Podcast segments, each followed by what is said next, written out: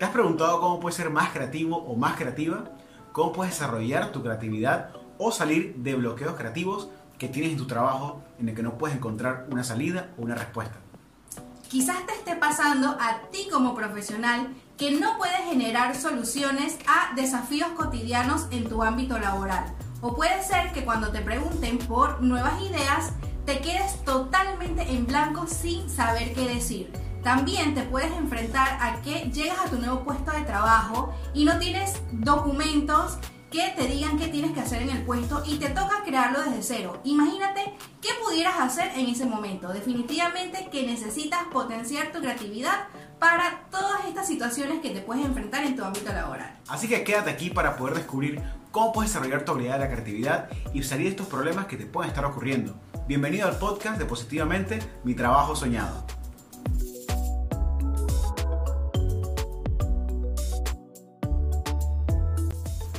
Expertos en todo el mundo coinciden en algo. La falta de creatividad puede venir por un exceso de trabajo y una falta de esparcimiento. Así que ponte a reflexionar un poco. ¿Serás que no estás dando espacio a tu mente como para que descanse? Es como ir al gimnasio, es como ejercitar un músculo. Cuando tú vas al gimnasio, haces ejercicio, eh, tú contraes el músculo y después lo relajas. Y esa repetición hace que te vuelvas fuerte.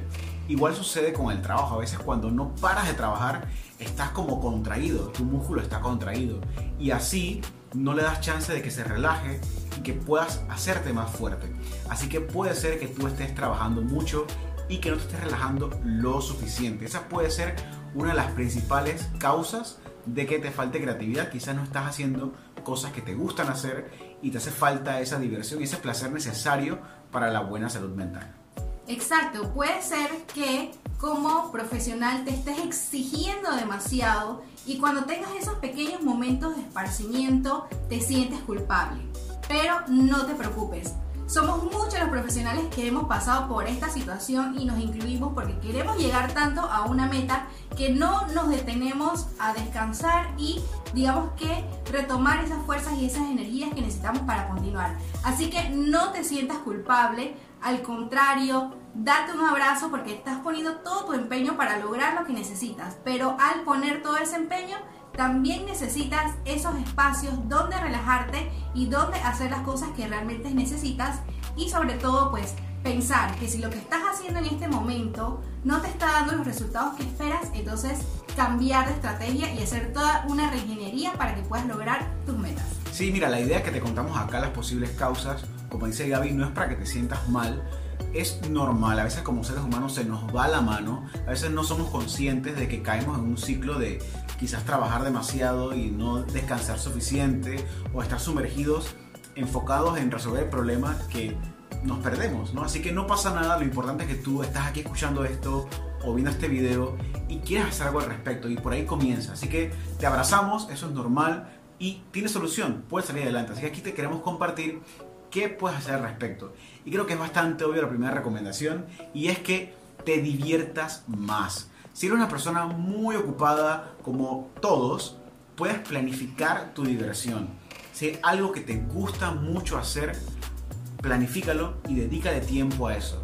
Yo me acuerdo que yo estaba también, como te puede estar pasando a ti, yo estaba en un momento de mucho estrés y Gaby me decía, mi amor, a ti te gusta mucho hacer esto. ¿Por qué no lo vuelves a hacer? Tienes años sin hacer este, este hobby que tanto te gusta. Yo dije, ¿sabes qué? Yo lo debería hacer. Y, no te puedo explicar, fue algo mágico. Poder dedicarle una tarde a la semana dentro de todos mis deberes a ese hobby me ha hecho relajarme, reír y hacer algo no para ser productivo, sino para simplemente divertirme. Y me hace recordarme como cuando uno era niño, que uno jugaba y uno la pasaba bien. Así que es importante que tengas una actividad de ocio, que donde no te tengas que preocupar por entregar resultados, por ser perfecto, por ser productivo y eficiente con tu tiempo. Simplemente con el que te puedas divertir y te puedas relajar. Así que piensa en qué te gusta hacer. Si es montar bicicleta, si es salir a pasear, si es nadar, si es hacer ejercicio, si es jugar fútbol, lo que sea, hazlo. Por favor, hazlo.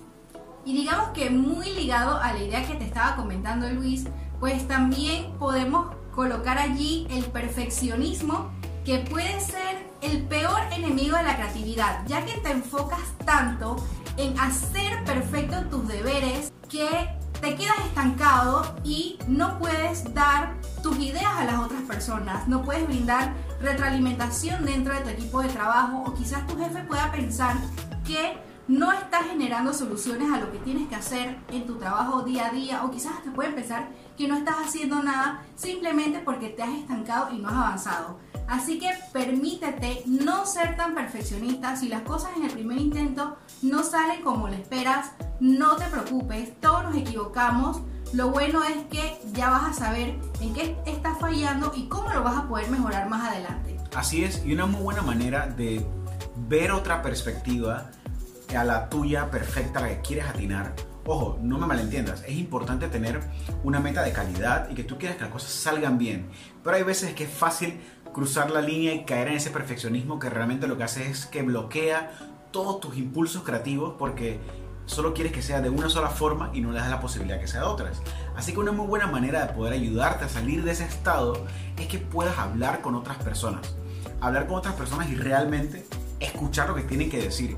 Porque de esa manera puedes ganar mucha perspectiva. Puedes ayudarte que alguien más con su opinión y con su forma de ver las cosas te pueda, digamos que sacar esa perspectiva que tú tienes en la que estás siendo limitado o limitada y te puede ayudar a encontrar una respuesta y alimentar tus ideas con otras. Así que ya sabes, nunca pierdas la oportunidad de simplemente salir por una taza de café, salir inclusive hasta por unos tragos un día de ocio y hablar con gente. Una de las grandes formas de generar ideas es hablar con otras personas. Eso siempre funciona.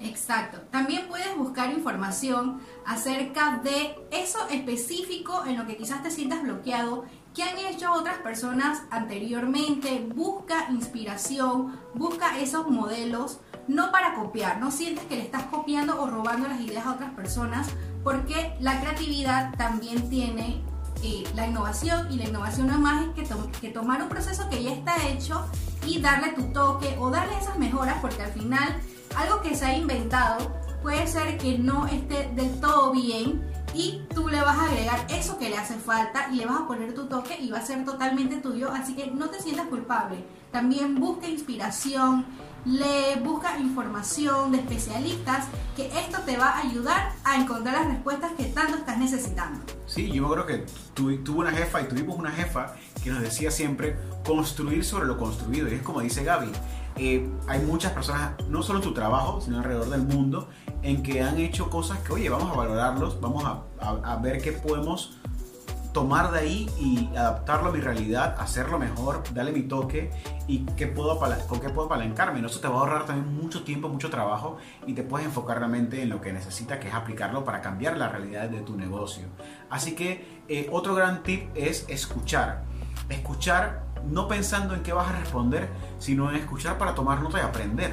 Así que una gran manera de poder tener ideas es escuchar a tu cliente. Si tú trabajas en un lugar donde te interactúas con clientes todo el tiempo, tienes una mina de oro en tus manos y puedes tomar sus dudas, tomar sus problemas, realmente escucharlos y, si tienes un cuaderno, apuntarlo y vives en ese modo alumno siempre o alumna, te va a permitir que tú puedas a través de sus dudas, de su opinión, de su perspectiva, encontrar soluciones que al final son para ellos al final del día, ¿verdad? Así que te van a ayudar muchísimo. Digamos que no tienes clientes a la mano para poder interactuar, pues puedes preguntar a tus compañeros de oficina, preguntarle a otras personas que están involucradas en el proceso que tú estás trabajando y puedes tener mucha información valiosa para poder construir tu solución o tu idea. Sobre todo si es una propuesta que te pide gerencia o algo que puede cambiar el curso de la empresa para bien está en tus manos. Así que estas técnicas te pueden ayudar muchísimo. Estas técnicas y herramientas que te hemos compartido el día de hoy, sabemos que tienen un gran impacto porque las hemos probado en nosotros y con nuestros clientes. Así que sabemos que si tú las aplicas, te pueden ayudar muchísimo. Y también aprovechamos para invitarte a nuestros podcasts anteriores, que los puedas ver y escuchar, suscribirte a este podcast donde siempre compartimos información valiosa para ti. Así que sin más, date una vuelta también por nuestro Instagram, arroba positivamente gram, donde tenemos mucho más contenido de forma visual. Un gran abrazo y feliz semana.